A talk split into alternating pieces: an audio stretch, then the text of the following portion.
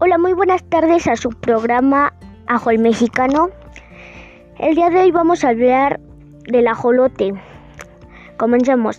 El ajolote mexicano es una salamandra con la característica poco habitual de conservar sus rasgos laborales.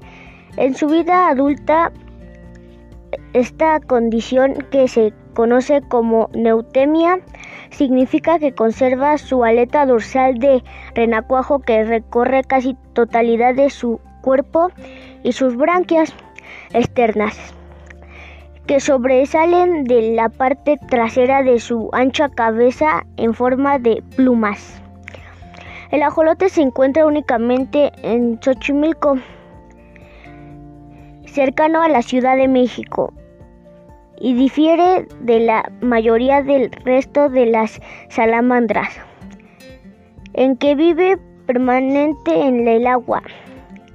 En casos extremadamente raros, el ajolote madura y sale del agua, pero en la mayoría de los casos prefiere permanecer en el, en el fondo de los lagos y canales de Xochimilco. Bueno, esto fue todo.